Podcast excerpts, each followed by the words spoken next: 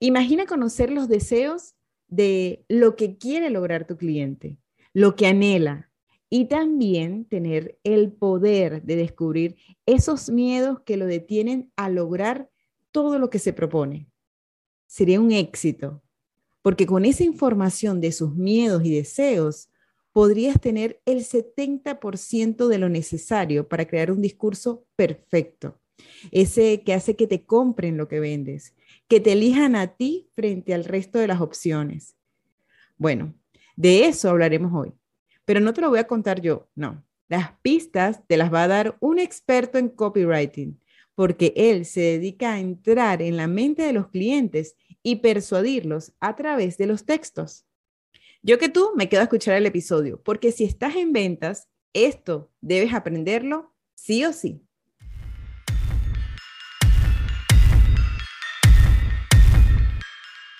Bienvenidos a Detrás de la Venta B2B, el único podcast que te acerca a los tomadores de decisión del sector industrial para dar a conocer qué aspectos evalúan a nivel digital en los proveedores. Aquí encontrarás entrevistas y herramientas para llevar tu proceso comercial al mundo digital. Detrás de la venta B2B con Karen Torres. Bienvenidos al episodio 66 de mi podcast Detrás de la venta B2B. En el episodio de hoy te traigo un experto en copywriting. Su nombre es Gonzalo Abelaira, el Jedi pelirrojo de la persuasión. Viene directamente desde España Escribe textos persuasivos y aplica estrategias que simplifican el proceso de venta de sus clientes para que se diferencien de su competencia y puedan vender más. ¿Sabes cuando lees un texto en internet que capta tu atención, te hace pensar que te está hablando a ti y te dan ganas de comprar? Bueno, eso es justo lo que él hace. Bienvenido Gonzalo, muchas gracias por estar en el podcast. Mi tarea hoy es aprovechar cada segundo de tu tiempo para aprender lo más que se pueda sobre copy, ventas persuasivas y eh, escritura. Hola Karen, buenas tardes o buenos días, no sé cómo decirlo. Buenos días mejor, ¿no? Gracias por invitarme, muy honrado de estar aquí y creo que has, ya visto que has, estudiado antes de, antes de vernos, ¿no? Has, visto por ahí cositas, así que nada, esperamos poder aportar eh, a, tus, a tus oyentes alguna cosita, alguna perlita nueva, ¿no? Que lo conozcan. Se hizo la tarea, se hizo la tarea, Gonzalo.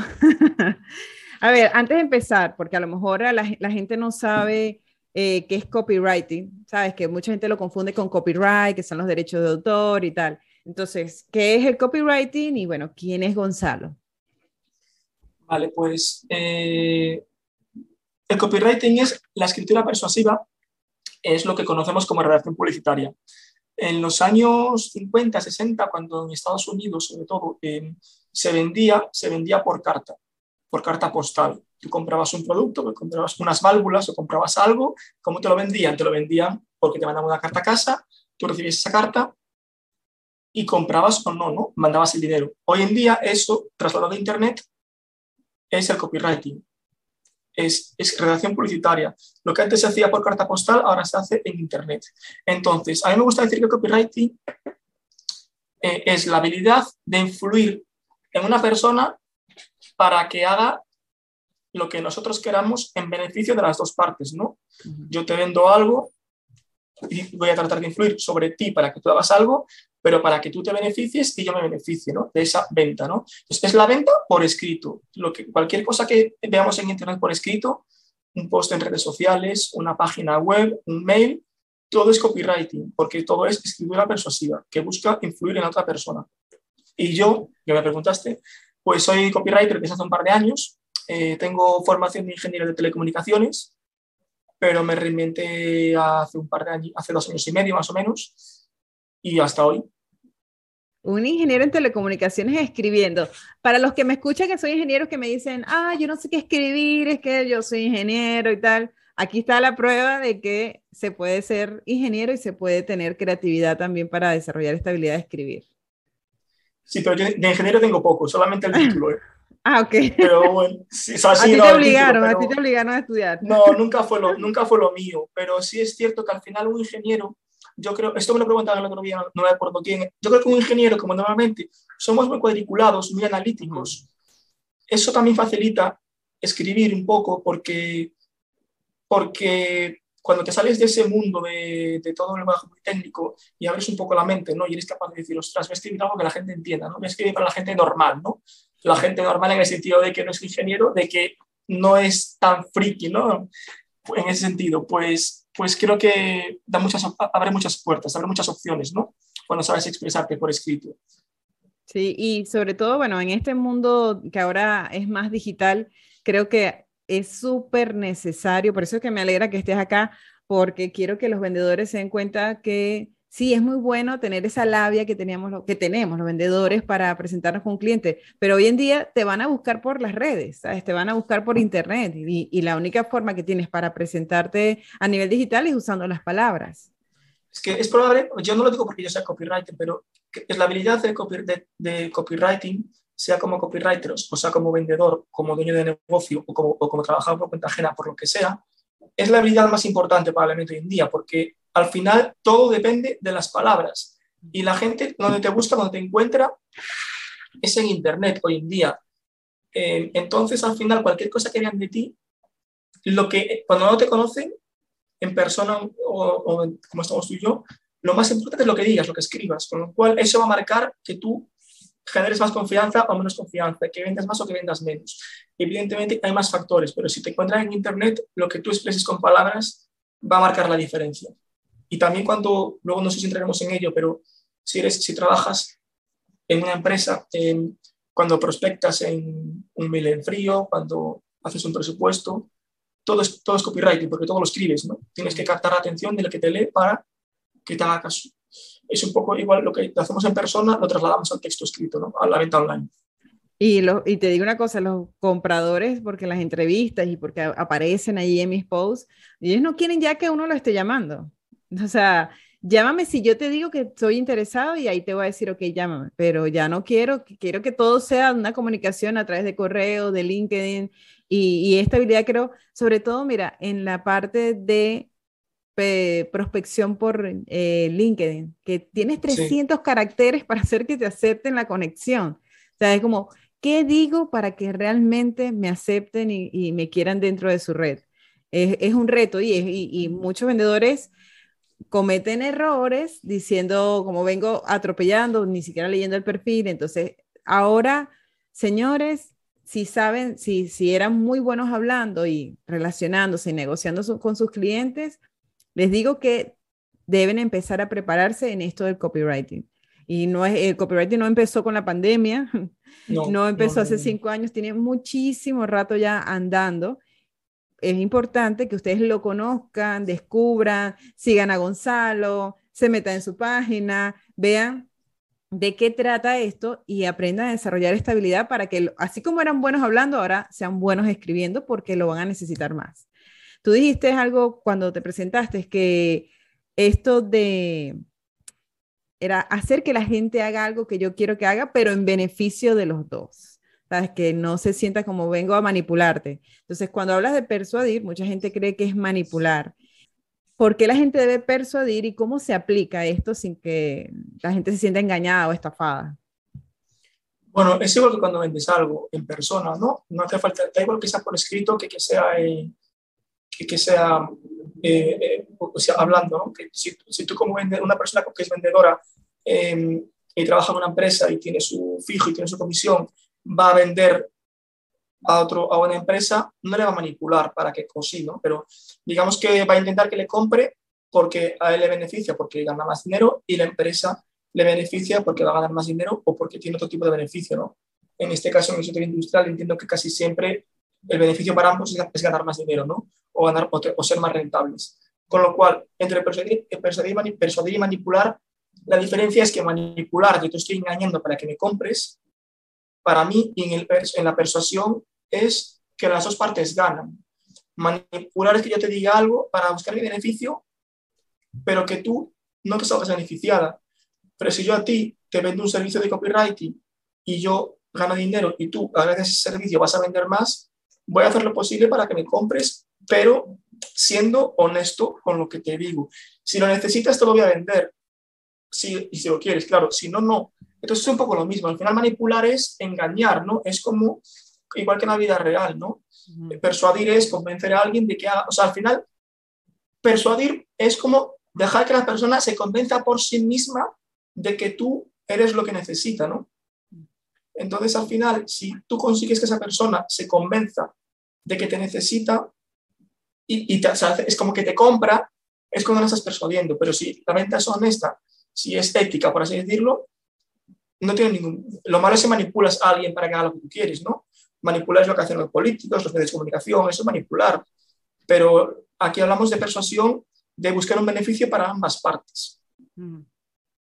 Ok, entonces ya saben, no es que si empiezan a escribir textos es que ahora van a manipular a la gente para que se mueva y comer. No, no, esto es lo mismo que hacías cuando te presentabas, solo que ahora lo vas a dibujar mejor para que se entienda, porque cuando tú estás frente a frente al, cliente, obviamente tú puedes ir leyendo su lenguaje corporal y entendiendo eh, si, te está, si, si te está agarrando la onda o no, pero en textos no lo tienes enfrente. Entonces tienes que pintar más, rellenar más, hacer más, adornar más el texto para que realmente la persona conecte contigo y diga, ah, ya, sí, esto es lo que yo necesito.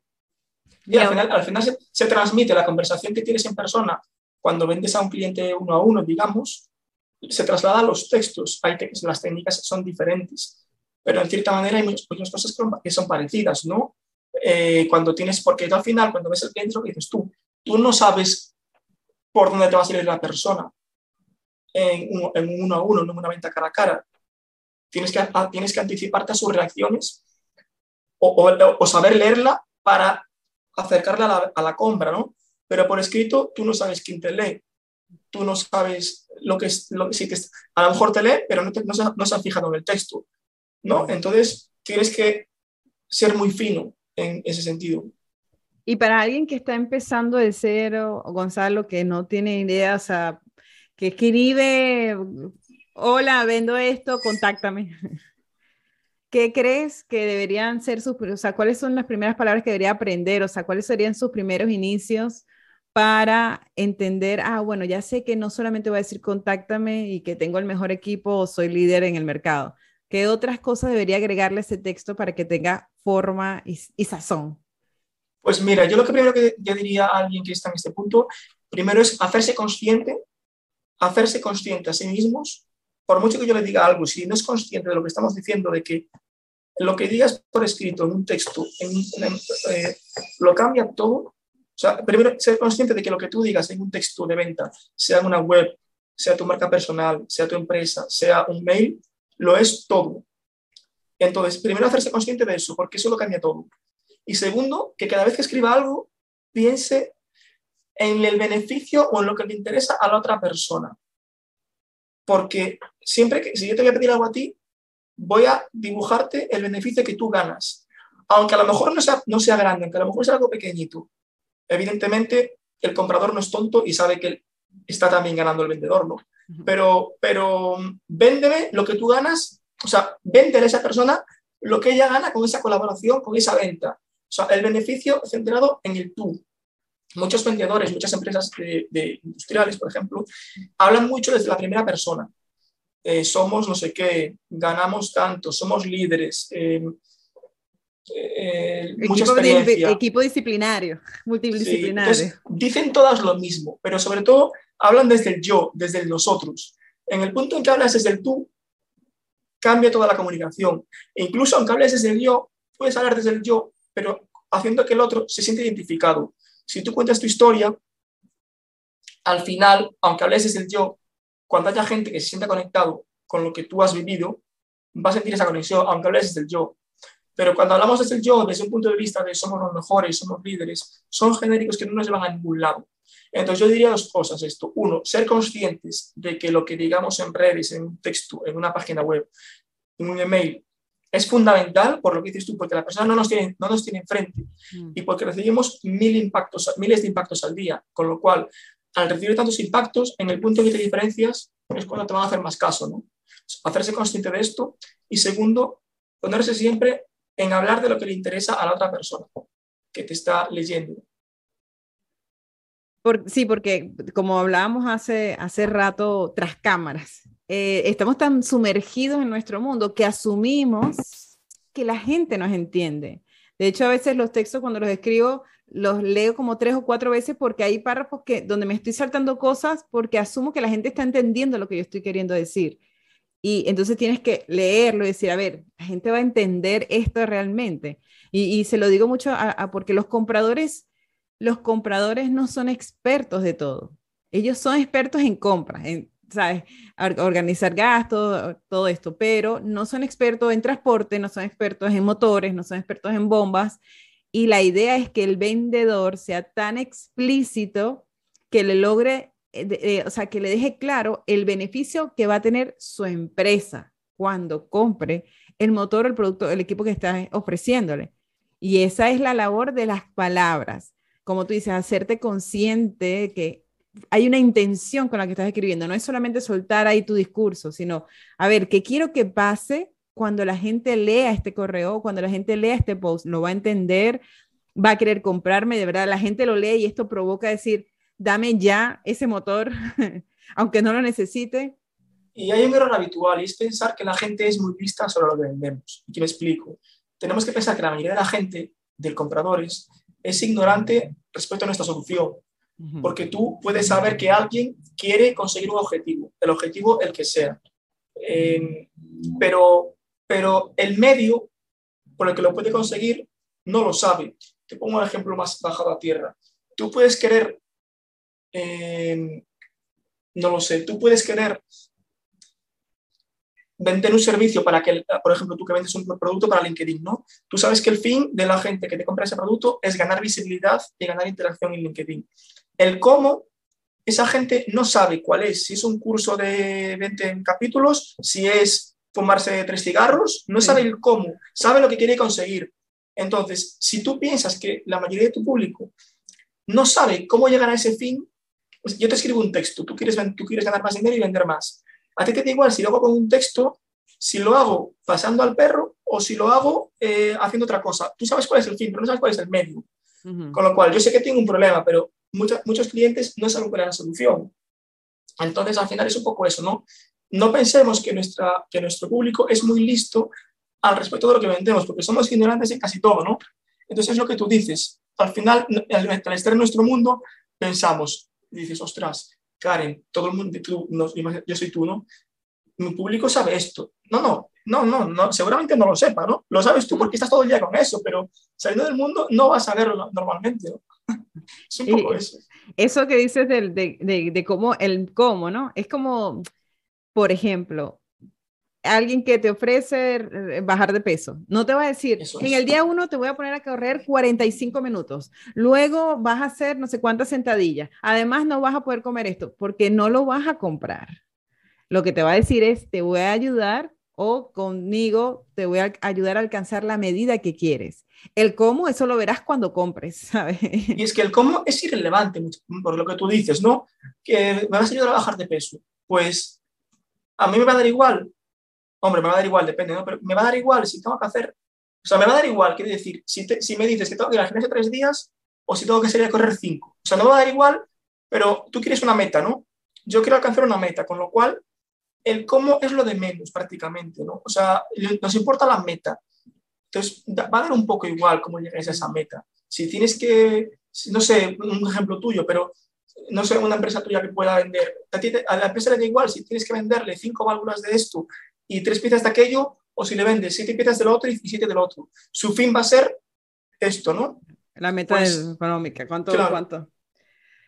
Bueno, entonces enfóquense en los beneficios que va a obtener la persona, porque eso es lo que ellos quieren escuchar, o sea, hacia allá, no, no quieren escuchar que la válvula tiene una resistencia del no sé cuánto, no, quieren escuchar que cuando se le caiga algo encima no se va a partir. Eso es lo que quieren. Entonces, entiende lo que el cliente quiere. De hecho, yo sé, eh, no, no, tú dijiste que los políticos manipulan, ¿no? Y la persona, pero es que, ¿qué hacen los clientes, los políticos? Los, los políticos dicen lo que la gente quiere escuchar. Eso es. El copy es eso, al fin y al cabo. ¿eh? Exacto. Es decir, lo que la gente quiere escuchar. Aunque tú sepas que te vas, vas a beneficiar, bueno, obviando el, tema de los políticos, pero era para que fuera más gráfico. ¿no? Sí, sí, sí. Es, la gente lo que quiere es, tú tienes que escribirle lo que la gente quiere escuchar, que tu producto hace además. que tú realmente, o sea, ellos van a escuchar eso porque tú realmente tu producto sí lo hace, pero dile lo que quieren escuchar, no la parte técnica y desglosada, ese es el cómo y eso se lo dice, ah, y eso lo logras porque tiene esta resistencia, porque hace esto, pero ya la gente se enganchó en un principio.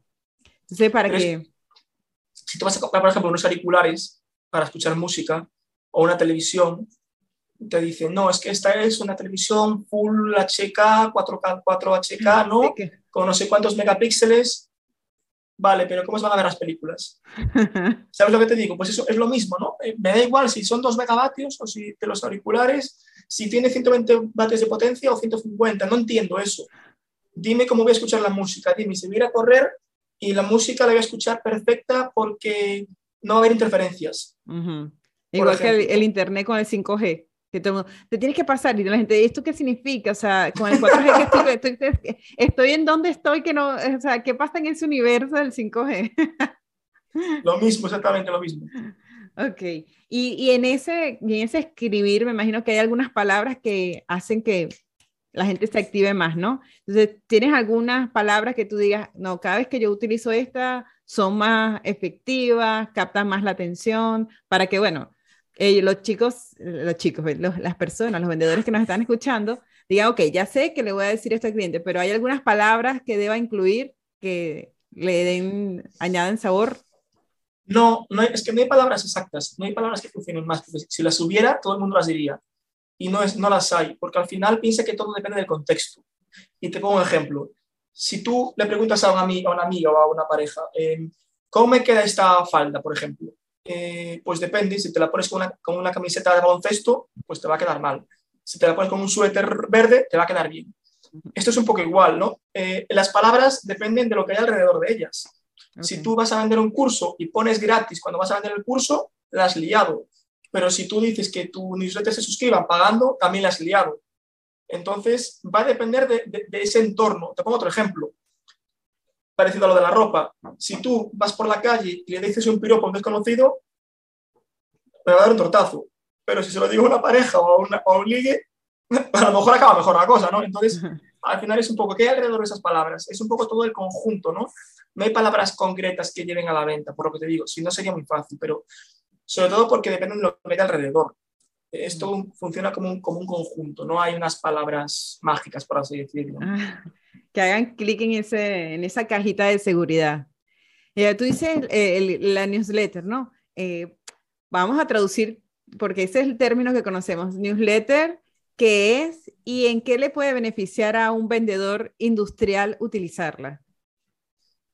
Vale, pues una newsletter es lo que se suele conocer eh, como base de datos, una base de datos de clientes de, o de gente que te deja su correo para pedir un presupuesto y que te autoriza a mandar la información.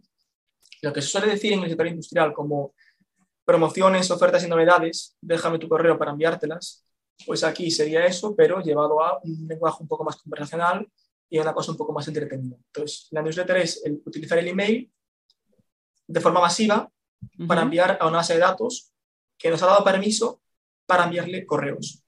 Ok. Entonces, es, un correo electrónico que se le manda con información a, los clientes. ¿Qué, ¿Cómo crees que lo puede, qué estrategia pueden utilizar los vendedores para sacarle provecho? Porque tienen mucha base de datos, porque en su CRM están cargados todos los prospectos que tienen desde hace dos, tres años y tienen esa base de datos agarrando polvo. Pues mira, me, contratan a mí y lo hablamos, pero no, bromas aparte, esas, em, las empresas que son industriales o que llevan mucho tiempo en el sector y tienen bases de datos grandes, porque yo sé de gente que tiene bases de datos de miles de personas, decenas de miles, pero que, tengan, que no sean compradas, que no sean compradas a nadie, que no sean gente que te deja su correo, no, tiene que ser personas, esto es importante, que te haya dado su permiso en algún momento para mandarle correos, si no, no nos sirve, no nos sirve coger mails a puerta fría o que encontremos en Internet. Nos sirve cuando nos han dado su permiso.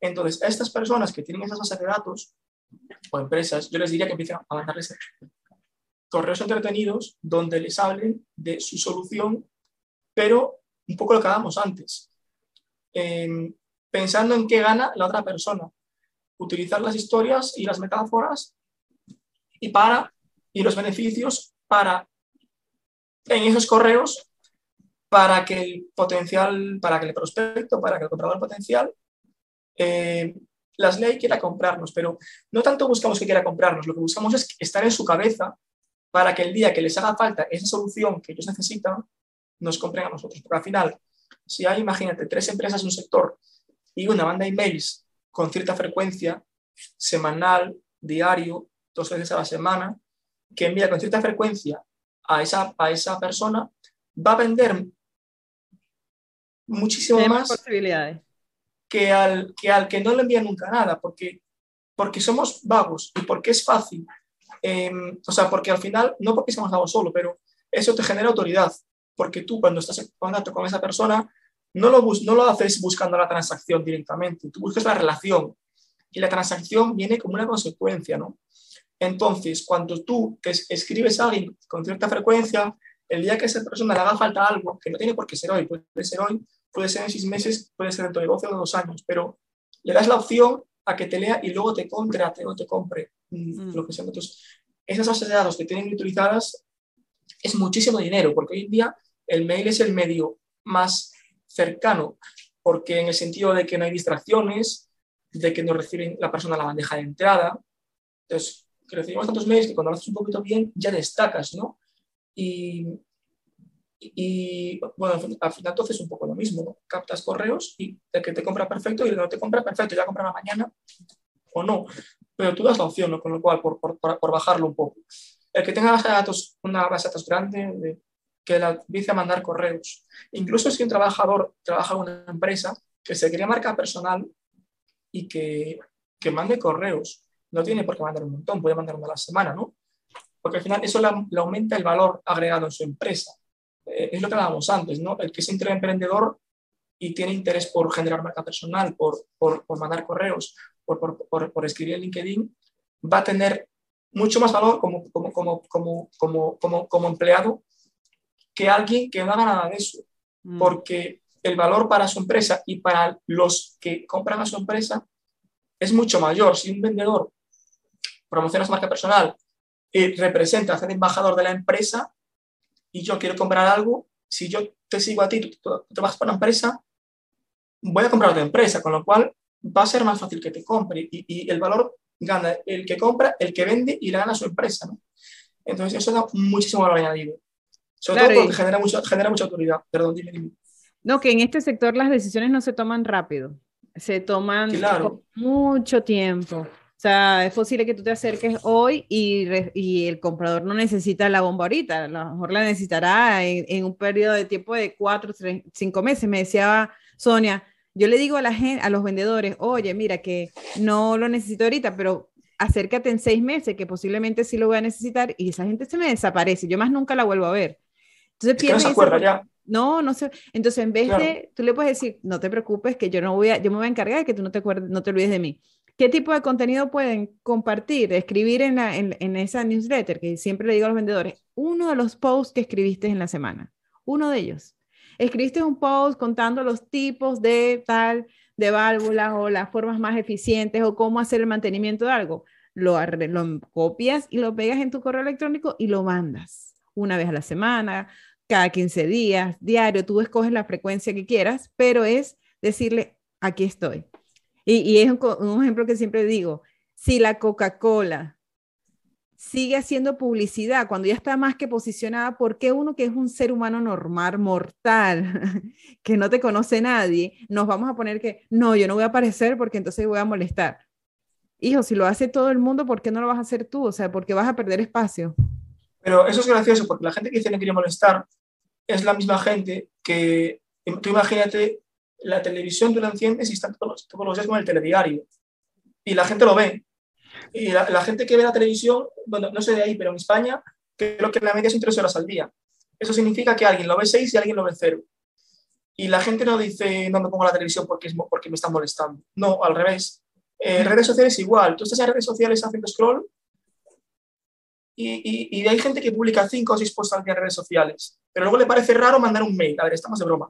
¿Sabes lo que digo? O sea, tú mandas al día cinco posts y además el esfuerzo que te genera, el esfuerzo que te provoca enviar un mail es mucho menor que preparar en redes sociales. Vale, en LinkedIn a lo mejor no, pero por ejemplo, Instagram, que es una red de imágenes, el que es, es mucho más trabajo escribir un post y crear una creatividad en Instagram que escribir un mail. En LinkedIn es más parecido porque es todo texto, en Twitter, ¿no? Pero al final es enviar un correo, que lo puedes hacer mejor o peor, pero ya irás mejorando, ¿no? Pero es el juego de estar en su cabeza, lo que dices tú. Y a lo mejor la, válvula la necesita en cinco meses, pero en el punto en el que necesite eso, o sea, va a acercarlo, vas, ostras, estoy deseando que Karen, estoy deseando, estoy deseando que me falte una válvula para comprarse la Karen, ¿no? Porque al final quieres comprársela a esa persona. ¿no? Exacto. Eso es lo que tienen que hacer, señores. O sea, Olvídense de si están molestando, aprovechen que ya tienen eso. ¿Saben cuánto cuesta conseguir un correo electrónico de alguien? Y ustedes lo tienen ahí en ese CRM. Eso es el oro del. Exactamente. Lo tienen allí en su CRM, como, ajá, visité a esta persona y tengo su correo. ¿Y ahora qué vas a hacer? Porque además, mira, uno hace un, una prospección que lo hace uno a uno y te dice, ah, muchas gracias, ahorita no necesitamos. ¿Qué, tú no, qué, ahí te corta la relación, tú dices, ay, ¿ahora qué hago? Porque no puedo volver a escribirte eh, una semana preguntándote qué, has pensado, porque ya te dijo que no lo necesitaba ahorita.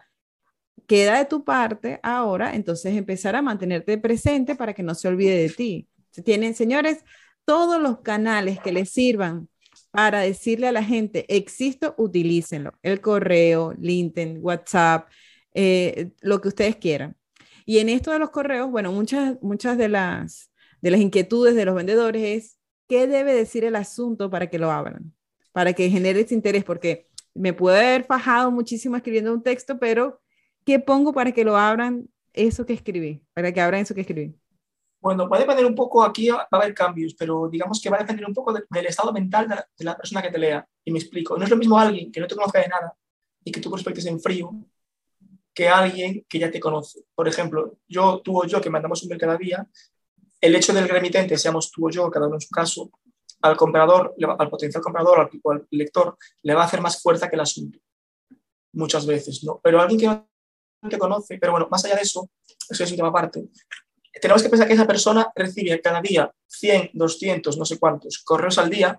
Yo que recibo unos 20, 30 y no recibo nada casi.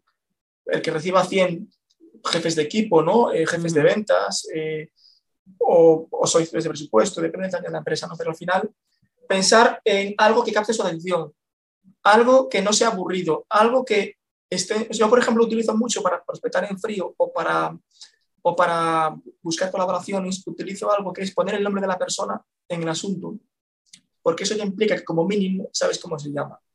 que, por ejemplo, tú si prospectas en frío, ¿no? Cuando pones el nombre de la persona en, en, en el asunto, ya sabes que no es un copy, puede ser un copy-paste, un copy-paste del correo, ¿no? Pero por lo menos sabes cómo se llama.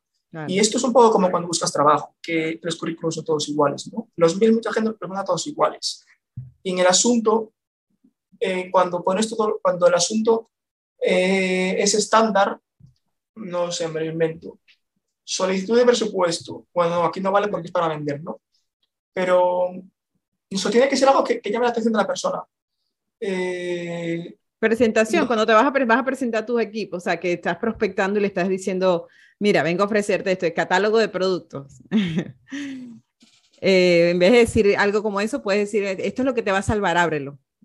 No, no, tampoco buscaría un clickbaiting, pero buscaría eh, algo que la persona no se espere, aunque, incluso aunque no tenga nada que ver con el, con el asunto del correo.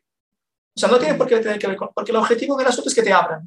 Okay. o sea, el fin, aquí el fin justifica los medios. No, yo no buscaría algo muy clickbaiting, ¿no? Pero, por ejemplo, yo, a ver, no sé qué puedo utilizar, pero a mí, yo te digo, me gusta utilizar el nombre. Eh, a mí me gusta, por ejemplo, imagínate, si estás buscando válvulas, deja de buscar. Ok. Por ejemplo, ¿no? Si la persona deja de buscar porque ya tengo lo que necesitas, por ejemplo. Eso es algo que no te esperas, ¿no? Eh, ah, pues este está convencido de esto, voy a abrirlo ya. Cuando lo abres, o sea, digamos aquí la guerra es primero que te abran y luego que te lean. Pero si ya te han abierto, ya no pasas desapercibido. Mm. Pero, por ejemplo, veis que te dicen presentación de no sé qué, eh, te escribo porque te, porque te quiero vender esto. No, intenta que lo abran, busca esa, busca esa apertura y luego ya pensaremos en otra cosa. Por ejemplo, un asunto que me gusta utilizar es llegas tarde a la reunión. Luego es mentira, pero, ah. pero, pero luego, luego, luego te justificas y dices, ah, no, que no, que la broma no sé qué. te cuento esto, por ejemplo, ¿no? Pues nos espere y que, y que hagan que abra. Ya luego, si, si mentimos, por así decirlo, ya lo justificamos dentro, ¿no? Tampoco hay que abusar, ¿no? Pero, pero bueno, ya lo justificaremos dentro. Eh, o llegas tarde a tal sitio, o... pero bueno. Eso la, idea es que la, gente, la, idea es que la gente diga, ¿qué es esto? y abra. Eso es. una vez que abra, tú te encargas de hacer tu magia. Romper la expectativa de la persona. La persona tiene un montón de correos y ya sabe que estos son todos aburridos con, con equipos multidisciplinares y con saludos cordiales y todo eso, ¿no? Pues al final vamos a romper la expectativa para que nos abra y vamos a decirle dentro algo interesante para que, nos, para que quiera saber más, ¿no? Y ahora esos correos también tienen que tener un llamado a la acción, o sea, que lo llaman el call to action. Call to action. Eh, ¿Cuál sería, eh, o sea, cómo hago para que la gente haga lo que yo quiero que haga? Que haga clic o que me pida una cotización o que responda al correo, o sea, cuál como, de qué forma lo puedo hacer atractivo para, para que haya o pase algo con ese correo. Posiblemente no siempre respondan, pero que haya más interés en, responder. Bueno, a mí me gusta eh, utilizar una, no es un truco, pero a, terminar el correo con una pregunta que obligue a la persona a responder o a sentirse un poco mal si no hace nada, ¿no? Por ejemplo, no es lo mismo que yo, imagínate, tú me mandas un correo para, para contratarme, no, imagínate, te escribo a ti para vender tu servicio de copywriting, por ejemplo, ¿no? Y ya hemos hablado, y yo te, no es lo mismo que, no es lo mismo que yo te diga, si te interesa esto, escríbeme, que si yo te digo, ¿te interesa que hablemos? ¿Te va bien tal día, tal hora? Okay. Por ejemplo, ¿no? Imagínate. O sea, al final, no en un primer contacto, pero digamos que cuando ya estás iniciando la conversación iniciada, forzar a la persona si no nos conoce, forzar a que nos responda al correo con una pregunta y si ya nos conoce y ya hay un interés mínimo, forzar, forzar no, pero que la persona tenga claro qué tiene que hacer. Porque cuando compramos algo queremos que nos guíen como si fuésemos ovejitas, ¿no? Entonces, yo quiero que me digas qué hacer y quiero que muestres interés en que yo te venda, ¿no? O sea, entonces debemos de guiar a la persona por el camino que queremos. Queremos que nuestra gente en la reunión, vamos a decir que te interesa tal día a tal hora o tal día a tal hora. Pues ya vamos a quedar, pero no dejarlo en sus manos, llevar tú, liderar tú el proceso de venta, ¿no? Que tú de esto ya sabrás, liderar tú el proceso de venta y decirle por dónde le llevamos a la persona, ¿no? Ok, ok, entonces ya saben, lo guíen a las personas, porque es verdad, nosotros nosotros no sabemos lo que queremos hasta que lo sabemos, ¿no? Pero mientras no lo sabemos, lo mejor es que haya alguien que te diga, a ver, pasa por aquí, pasa por allá, esto es lo que debes hacer para que uno siga la ruta. ¿Ok? Ahora, tú sabes que en el, bueno, en este sector, los presupuestos se generan a través de un software que está, ya, ya está. No puedes ponerte como más creativo. Sin embargo, si yo, como es lo mismo, o sea, mira, vendo el mismo motor con el mismo generador, solo que diferentes marcas, te van a llegar tres presupuestos de equipos que hacen exactamente lo mismo, con diferentes precios y diferentes marcas. ¿Cómo hago para que mi presupuesto pueda ser un poquito más atractivo utilizando el copywriting? Vale, bueno, yo lo que haría sería mm, pensar, a ver, en este sector que tú me dices, industrial, que hablábamos antes un poquito, al final, la única diferencia en, en los productos es la marca. Y entonces al final eso deriva en que lo que cambia es el precio y el proceso de venta, porque va a haber muy parecido, al ser productos físicos y va a ser muy fácil, o sea, las diferencias van a ser mínimas. En la, a la hora de llevarse la gata al agua, una, una, una empresa u otra, va a ser detalles, ¿no? Entonces, o, o, vas por, o, te diferencias por precio, por barato, o por proceso de venta. Y el proceso de venta es por venderle bien a la persona, o sea, en el, en el proceso de venta offline, por así decirlo, eh, diferenciarte, ¿no? Y llevar a la persona por el camino y en el presupuesto, que es el cierre de la venta, por mostrar beneficios, por ofrecer algo diferente. Aquí yo lo que haría sería crear una especie de plantilla, eh, bien entendido como un presupuesto donde represente todos los beneficios, el alcance de la, de la compra, los objetivos, y mostrar a esa persona los beneficios de esa, de esa compra, utilizar las historias eh, y utilizar la persuasión para que te acabe comprando.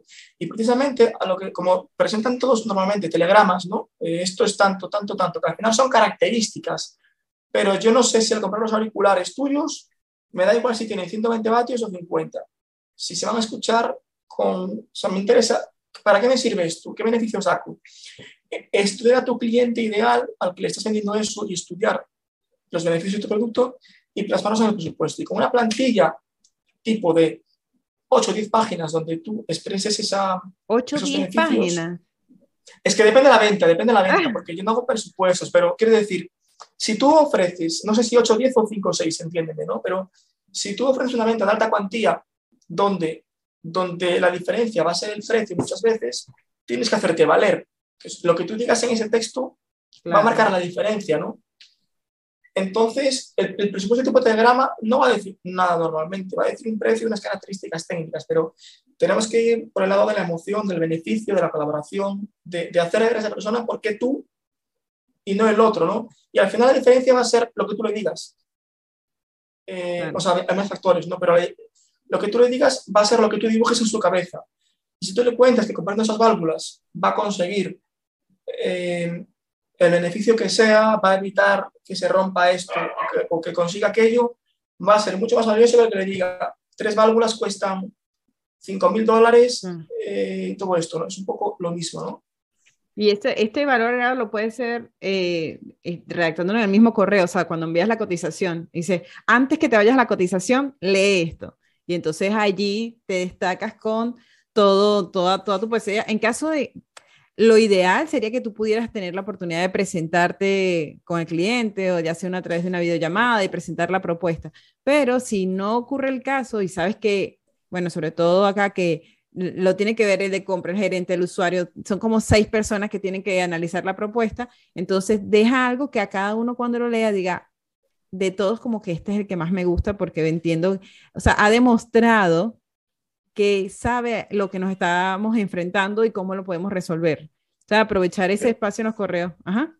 Si tú además tienes un CRM, eh, o sea, tienes una base de datos, eh, un cliente muy definido, un cliente que siempre es el mismo tipo de problema, ¿no? Tú, tú sabes que si vendes válvulas, no sé, no entiendo de eso, pero el beneficio va a ser siempre el mismo. Tú puedes crear una plantilla en la que tú dices, cambias solamente el precio y las características y luego desarrolles un poco de historia donde muestres los beneficios, donde muestres el, el alcance del proyecto, eh, en los plazos de, de, de, pago y todo eso, ¿no? Pero si utilizas las historias y utilizas eh, los beneficios en esa propuesta, lo puedes estandarizar mucho. Porque al final nadie hace eso. Entonces, como nadie hace eso, entre el que de los 10 de la competencia que presentan un telegrama y el que presenta algo que entienda a todo el mundo, y volvemos antes a lo de ser técnico, ¿no? Si tú te expresas en un lenguaje muy técnico, no te vas a diferenciar. Pero si tú lo haces, la propuesta, en un lenguaje conversacional, para que lo entienda el gerente, lo entienda el de compras, lo entienda el otro, al final te diferencias porque el resto lo está haciendo muy mal, ¿no? Entonces ya te diferencias por mínimamente que lo hagas. Exactamente. Entonces, bueno, ya tienen ese dato que parece que a lo mejor le dice, ay, no, es que no creo, porque aquí no se trabaja así, ¿no? porque en mi sector eso no aplica aplícalo dos o tres veces, a ver si te funciona. Ya no pierdes nada, no pierdes nada. Igual tampoco tenías garantizado que te ganaras la oferta si mandabas la cotización sola. Entonces, di, bueno, me voy a arriesgar a escribirle o presentarle unos beneficios que se, que se adapten y no solamente diga esto que hace X, Y, Z, sino mira, gracias por pedirme la cotización, te voy a contar un poco qué vas a encontrar, estos son los beneficios, tu empresa tendrá esto, nosotros como empresa nos preocuparemos para que tú y como tú decías, el lenguaje no sea nosotros, yo tengo, sino tú vas a lograr, tu empresa te ganará, eh, te mejorarás y todo eso gracias a lo que tú le estás ofreciendo, ¿ok? Y es que al final, Karen, Karen eh, esto que tú dices, que, que cuando tú ofreces una, un presupuesto ¿no? a, una empresa de este tipo, eh, al final dices tú, pues es más arriesgado mandar eso. Claro, pero es que si tú compites con, diez, con cinco empresas más y mandas todas lo mismo, es muy arriesgado. Si tú te sales un poco de ahí, a lo mejor al principio te choca un poco más y te parece más arriesgado, pero va a ser más fácil ese riesgo que te salga bien, porque lo peor que puede pasar es que dentro de un mes no se acuerden de ti y te vuelvas a mandar, y vuelvas a mandar otro así. Entonces, al final, es, ese, eso que parece un riesgo, el riesgo es no hacer nada, ¿no? El riesgo es hacer lo mismo. Exactamente. Oye, ya para finalizar, y espero que esto esté dejando una semillita en la mente de los de, lo que, de quienes nos están escuchando, porque creo que es súper valioso, ¿qué recomendaciones le das a los vendedores? Aunque ya, ya tienen varias, pero así como tres recomendaciones o dos, las que se te ocurran. Y bueno, ¿dónde te pueden encontrar? Eh, ¿Dónde pueden eh, saber un poco más de ti, Gonzalo? Vale, yo les diría eh, primero, si son, son, vendedores para una empresa, que creen marca personal. O sea, que creen marca, me refiero a que se expongan a, a ser intraemprendedores, ¿no? O sea, emprendedores dentro de su propia empresa. Porque al final, al hacer eso, al, al, al aportar ese valor extra a la empresa, su valor añadido crece como la espuma. Les permite mejorar sus condiciones en la empresa, les permite que salgan ganando ellos y que salgan ganando su empresa, porque al final, si tú ofreces más valor, vas a ser más valioso para la empresa, vas a acceder a mejores oportunidades con otras empresas o dentro de tu empresa, con lo cual tu valor aumenta en el punto en que creas marca personal, en LinkedIn, en una newsletter, en donde sea, pero hacer algo para ganar visibilidad y para que la gente te vea, ¿no? Aunque al principio no consiga resultados, pero el caso es hacer lo que tú tienes que hacer para que el resultado llegue con el tiempo, ¿no? Entonces, les diría eso, que aprendan copywriting, porque al final, lo que hablábamos antes, en la venta online hoy en día lo es todo, todo está en Internet, como quien dice otros. Eh, muchas empresas de este sector, yo lo que veo es que están aún muy, muy atrasadas con el tema del online, ¿no? que les habla de transformación digital y que, ostras, eso pasó hace cinco años ya, más tarde, ¿no? Y aún así nos, a veces cuesta, ¿no? No, no hay que debatir, no es un debate ya eso, ¿no? es como, no, no tienes opción, ¿no? Es un poco lo mismo, ¿no? Muévete porque al final si ganas presencia digital, tu valor va a aumentar. Y no sé, eso es lo que se me ocurre de pronto. Y bueno, ¿dónde pueden encontrarme? Me pueden encontrar en mi página web, eh, que es gonzalavelaira.com, es como mi nombre, .com, y ahí pueden leer mi, lo que puedo ofrecer. Y bueno, solo pueden hacer una cosa, que es suscribirse, pero se lo pongo fácil. Y ahí es cuando, cuando reciben mis correos y, y pueden ver cómo lo hago yo, por si luego quieren, no sé si decir emularlo, o que yo creo que cuando, cuando nos quiere alguien que sea escéptico con esto que hablamos tú y yo, ¿no? Al final la única forma de que alguien se convenza es que lo pruebe por sí misma, ¿no? O sea, de nada me sirve a mí que yo te diga que el copywriting es lo mejor y que me dejes aplicar copywriting si tú no lo ves. Es cuando tú ves cómo lo aplican contigo, es cuando, ostras, pues a lo mejor esto que funciona conmigo funciona con mis clientes, ¿no? O funciona con mi jefe, ¿no? Entonces es un poco lo mismo, ¿no? Pruébalo y si suscríbete y si no te convence, vete donde no has seguido y, y, ponlo en duda, ¿no? pero si te convence, a lo mejor, ostras, voy a ponerlo en práctica para mí, ¿no? Es un ah. Ah, bueno, ya saben, Gonzalo Velaire, igual yo les voy a dejar la página web allí en la, en la descripción del perfil. Le, como él dice, ay, es que no tengo ni idea de cómo escribir estos correos o no tengo ni idea de cómo hacer un post o cuáles son las palabras. Bueno, se suscriben, leen, y dicen, ah, esta palabrita me gustó, esta frasecita como que suena bastante bien, es, está genial, y, y copias y, y pegas. ¿Sabes? Al final es tu, uno va captando, va captando ideas y en base a eso, a la gente dice, no, es que tú eres muy creativo. No, la creatividad no es un talento, o sea, es, es que tú has visto tantas cosas y dices, ah, esto me gustó, lo voy a hacer. Práctica. Exactamente. De hecho, cuando me preguntaste antes, cuando se suscriben, reciben un ebook donde yo hablo de, de emails que yo he enviado a mi lista y ahí hablo cosas de correos. Ah, bueno. De asuntos. El otro día una persona me dijo, ostras, ¿tienes en los asuntos en el, en el ebook este? Que voy a, voy a, probar, a ver qué tal me salen, ¿no? Y no le dije nada, lo vio y dijo, voy a probar yo qué tal me salen. Y, y había uno que tengo, por ejemplo, que dice, tengo un desafío para ti, pago bien, ¿no? Un mm. asunto. Y eso le abrió mucha gente ese mail, ¿no? Entonces, bueno, que, que, vean ahí un poco los asuntos y que, y que prueben por su cuenta si quieren. Exactamente. Y eso puedo decirles. Bueno, Gonzalo, de verdad que muchísimas gracias por, por estar aquí el día de hoy, por enseñarnos, para que los vendedores, bueno, tengan nociones de estas nuevas, como dice, ya, ya van tarde, ya van tarde, ya van tarde, pero bueno, todavía hay chance de ponerse al día con tantas cosas porque es que además el mundo digital no para. Cuando dominaste una cosa y dices, no, ahora es video. Cuando dominaste el video te dice, no, es que ahora los textos tienen que escribirse. Y tú dices, pero bueno, no, ¿en qué momento te vuelves experto? La verdad que es, que es muy complicado porque siempre hay novedades, pero lo importante es estar montado ya en el tren, ¿sabes? Decir, bueno, yo, yo voy avanzando eh, conforme van, van pasando las cosas. A decir, no, yo ni siquiera me quiero montar. Lo que hace es quedar al final dices tú, vamos a probar con esto dos o tres veces y no me funciona, voy a dejarlo. Pero es que al final las cosas tardan mucho más de lo que pensamos. Porque tú intentes una cosa dos o tres veces, no tiene por qué salir. Tú imagínate que el primer, el primer correo que enviaste vendiste. Pues a lo mejor vendiste en el 10 o en el 25 o en el, 354. Pero el caso es hacerlo para que llegue el resultado, porque al final no gana el más listo, gana el que más no es cuestión de talento, es cuestión del que más lo intenta. Eh, entonces es un poco lo mismo, ¿no? Mail en frío, manda un mail en frío, vale, pues a lo mejor si tienes que mandar mail en frío, hasta el mail 150 no consigues una reunión o no consigues una venta. Una venta va a ser difícil en un mail en frío, ¿no? Pero quiero decir, eh, eh, hasta que llamas 150 veces a, prospectos en frío, no vas a conseguir gran cosa a lo mejor, ¿no? Pero es cuestión de intentarlo hasta que salga y si te sigues sin salir, pues pedir ayuda, formarte para, para, probar cosas nuevas que te puedan funcionar, ¿no? Que gente que haya conseguido lo que tú busques, ¿no? Eh, o que te pueda ayudar con un servicio. Entonces, al final es un poco eso. Ser escépticos con todo, pero, pero que hay cosas que no funcionan la primera, pero que, que acaban funcionando. La vida en general es un proceso para todo, para todo. Si te quieres pintar el cabello, tienes que ir a la peluquería, tienes que esperar el tiempo que el tinte tome y luego ya vender los resultados. Es un proceso, la vida es un proceso. Entonces, no comer ansia, es apostar por hacer cosas nuevas, probar y en ese interín también vas mejorando. Ah, no, no me gusta ver, eh, este texto lo pudo haber escrito mejor o este post pudo haber sido mejor. Entonces tú mismo vas evolucionando con el día a día, pero si no lo intentas, entonces es muy difícil.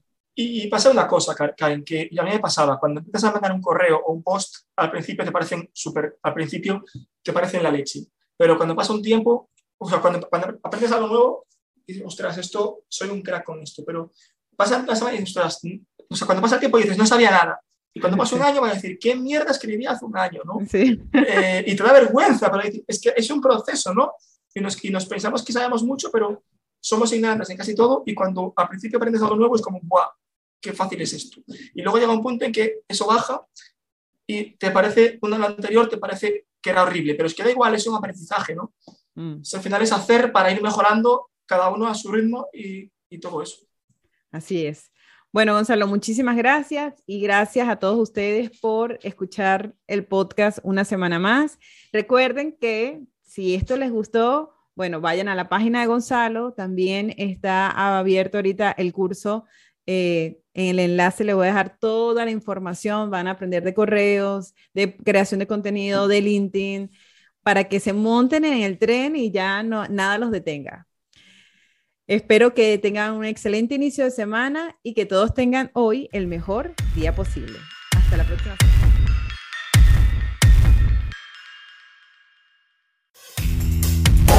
Gracias por acompañarnos una semana más en Detrás de la Venta B2B con Karen Torres. Karen Torres se escribe con M al final. Recuerda seguirle en LinkedIn y YouTube como Karen Torres y puedes suscribirte en su página web karentorres.com. Hasta una próxima oportunidad.